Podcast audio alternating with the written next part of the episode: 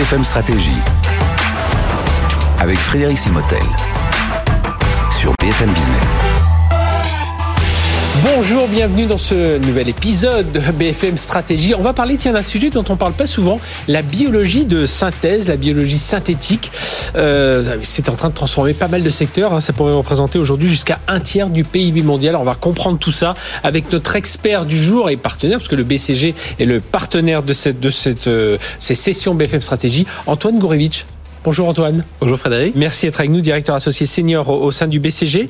Alors, première chose, que désigne la biologie de synthèse? On a tous entendu parler, mais alors, décrire exactement ce que c'est, on en aurait bien du mal. Alors, la biologie de synthèse, c'est comment fabriquer en fait des nouveaux matériaux à partir de cellules, en fait reproduire ce que fait euh, la nature.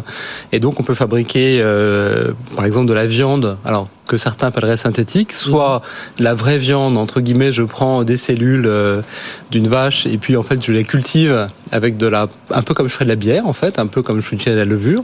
Donc je fabrique 4 tonnes de viande à partir d'un muscle de vache. Donc ça, euh, c'est juste une façon différente de faire de la viande. Ou alors je prends des protéines végétales et je vais faire des choses qui ressemblent à de la viande. Donc en fait, je peux inventer soit des matériaux actuels, enfin soit je fais des matériaux actuels différemment, soit je fais des nouveaux matériaux.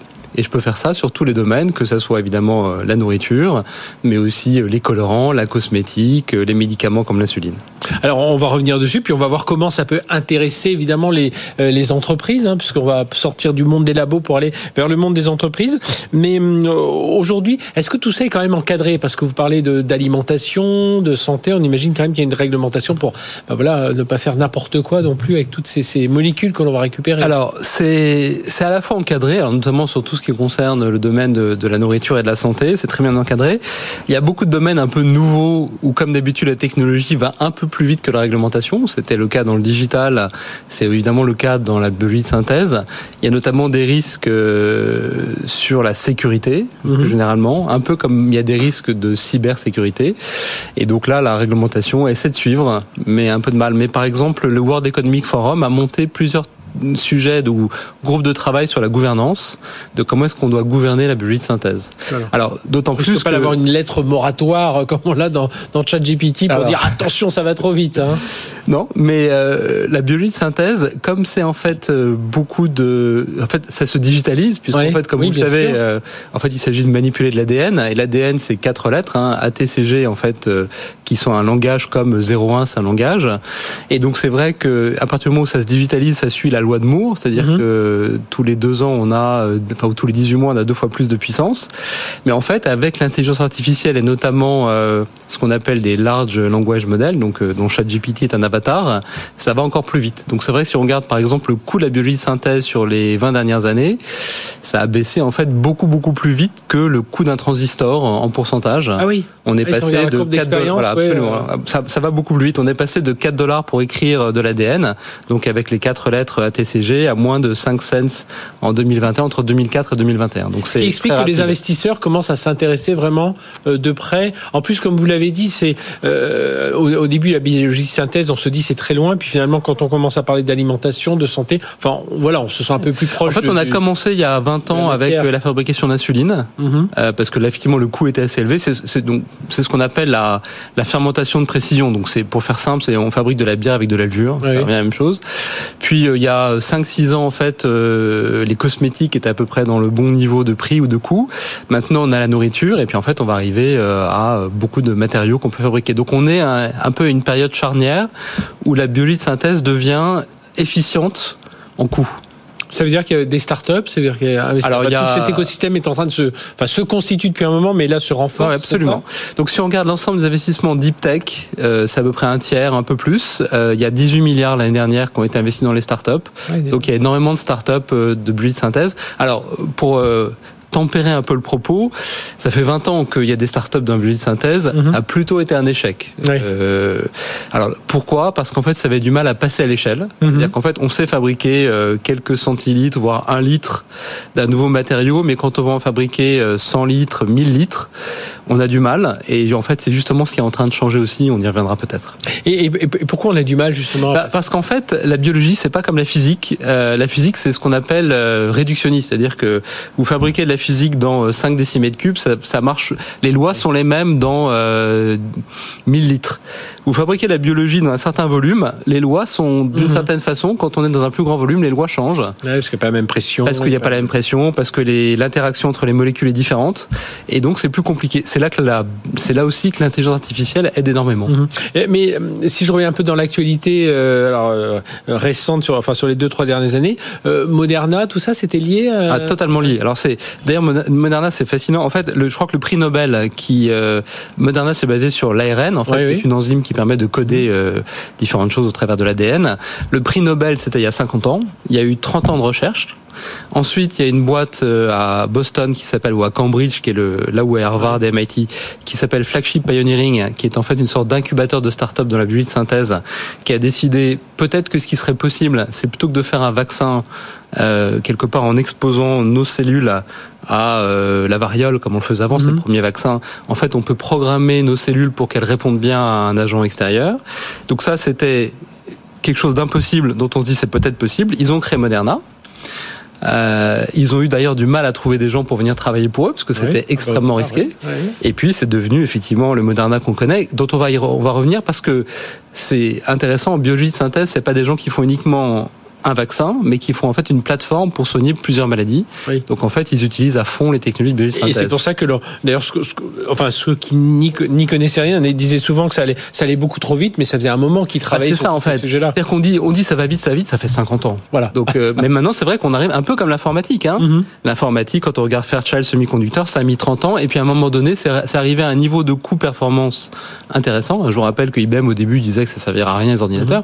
Quand ils regardaient l'ordinateur à l'époque, ils probablement raison. S'ils se projetaient 10 ans en avance, c'était évidemment une erreur. Euh, et on en est au même point pour la biologie de synthèse. C'est pour ça que c'est un sujet que qui me passionne. Alors justement, comment ça peut impacter le quotidien des entreprises là? Comment voilà des, Alors- entre- des entrepreneurs, des dirigeants qui nous qui nous écoutent, qui nous regardent, se disent mais euh, en quoi en quoi ça pourrait être pour moi? Alors en fait, c'est, c'est, ça va impacter toutes les entreprises. C'est à ça que, alors on va mettre les banques de côté, mais Ouais. même pour les banques, ça peut avoir un impact, parce qu'en fait, les produits qu'elles fabriquent aujourd'hui ne vont pas permettre d'arriver à un niveau de, de CO2 que l'on va souhaiter. Si on veut avoir une trajectoire à zéro de CO2, il va falloir euh, non seulement travailler sur euh, quelle, émi- quelle émission je fais, donc euh, qu'est-ce que j'achète comme énergie, est-ce que mes camions vont arrêter de faire trois fois le tour du monde, mais le faire une fois, etc. Mais à un moment donné, il faut que je change mon produit pour qu'il soit effectivement sans émission de CO2, voire qui capture du CO2. Et ça, aujourd'hui, on n'y arrive pas. Donc, pour y arriver, il va falloir changer les matériaux. Changer les matériaux, ça veut dire utiliser de la biologie de synthèse, utiliser des nouveaux matériaux, hein, c'est les nanomatériels, utiliser de la Mhm. robotique. Et donc, la biologie de synthèse est probablement un des trois ou quatre leviers clés pour arriver à zéro émission euh, sur toute la chaîne euh, de valeur des entreprises. Donc ça va intéresser des entreprises qui travaillent évidemment dans la grande consommation, euh, sur leur packaging, sur le plastique, euh, mais même aussi sur la façon de fabriquer la nourriture. Ça va intéresser les les entreprises dans la cosmétique, dans l'industrie, industries- des entreprises industrielles, parce qu'elles vont devoir euh, transformer, y compris les produits qu'elles vendent. Euh, évidemment, les entreprises dans l'énergie, ça va avoir un impact sur tout le monde en réalité. Voilà, avec euh, euh, c'était ça, c'est euh, c'est l'un des, des des graphiques si vous nous regardez en télévision, c'est une, une industrie à plusieurs étages. Hein, c'est Alors en fait, décrire. effectivement, du coup, si on se dit que ça va impacter toutes les entreprises, la question qui se pose pour les entreprises, c'est finalement qu'est-ce que je vais faire? Est-ce que je dois développer moi-même des compétences de Mhm. synthétique Est-ce que je fais des alliances? Est-ce que je rachète des boîtes? Euh, Est-ce que je deviens juste client? Et en fait, on voit qu'il y a eu des changements. Par exemple, Bayer, hein, donc le, le chimiste allemand, avait fait un, un partenariat, une joint venture avec Ginkgo Bioworks. Ginkgo, c'est une, une plateforme de biologie de synthèse qui a comme principe euh, le suivant. Ils ont en fait une base de données d'ADN. Ils ont automatisé le laborantin, c'est-à-dire qu'en fait ils sont capables de fabriquer des protéines et ils vous disent voilà, si vous avez besoin d'une protéine ou d'une enzyme pour euh, attraper euh, des nitrates dans l'air, bah, dites-moi, je vous la fabrique. J'ai la base de données d'ADN Mhm. qui me permet de l'imaginer, je vous la fabrique et puis euh, je vous la vends. Je vous la vends ou on fait un partenariat. Donc au début, Bayer a fait un partenariat, avait monté des capacités de production d'enzymes euh, en Californie et puis ils ont décidé de vendre tout ça à Ginkgo pour redevenir finalement un client de l'industrie biologique, Ouais. de l'industrie de biologie de synthèse, pour être capable de travailler avec tout le monde et Ah. pas d'être en concurrence. En, fait, de, de, de ce que je comprends de ce que vous êtes en train de, nous dire, c'est il vaut mieux plutôt qu'essayer tra- dans le traditionnel euh, euh, cliché euh, achat, euh, enfin fournisseur euh, client, c'est essayer de monter des partenariats. Alors ça va dépendre, ça va dépendre. Si on revient à, à ce que vous appeliez le, en fait, euh, la plateforme ou les étages, en fait, la biologie, c'est un peu, on peut faire une analogie avec l'électronique ou l'informatique. Dans l'informatique, il y a trois étages on va dire, il y a l'infrastructure, les transistors en bas, euh, il y a la data au milieu et puis il y a les applications au-dessus. Mhm. Dans la biologie de synthèse, on a en fait les composants. Les composants, ça va être les molécules, les enzymes, etc. Et là-dessus, il y a des effets d'échelle très importants. Donc il y a une boîte d'ailleurs qui est dirigée par une française hein, qui s'appelle le Twist Bioscience, mais qui est aux États-Unis. Euh, et en fait, Twist, l'idée, c'est de dire moi, mon rôle dans la chaîne de valeur, ça va être de produire au plus bas coût les composants élémentaires, donc la levure, etc.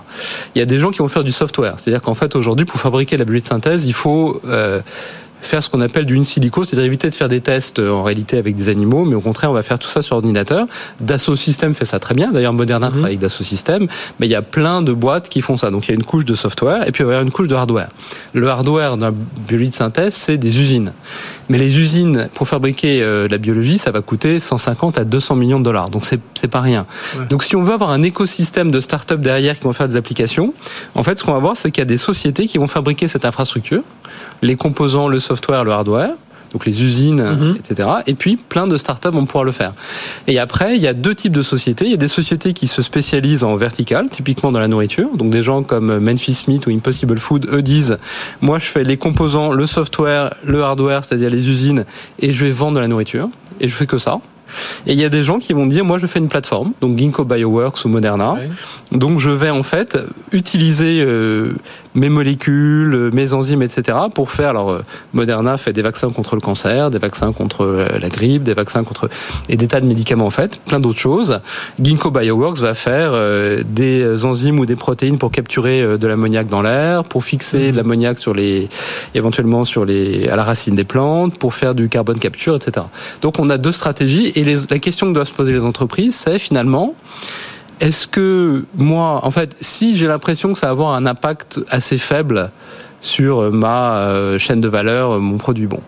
Peut-être que dans ce cas-là, euh, je vais juste faire un partenariat ou je vais juste finalement acheter. Mhm. Mais si je suis par exemple dans le domaine des cosmétiques ou dans le domaine de la nourriture, peut-être qu'en fait j'ai besoin de, développer euh, mhm. des compétences de biologie. Alors soit je monte un écosystème, que je dirige. Parce que, en fait, le problème aussi, c'est, ça va coûter, bon, 18 milliards pour investir dans les startups, ça veut dire qu'il y a de l'argent.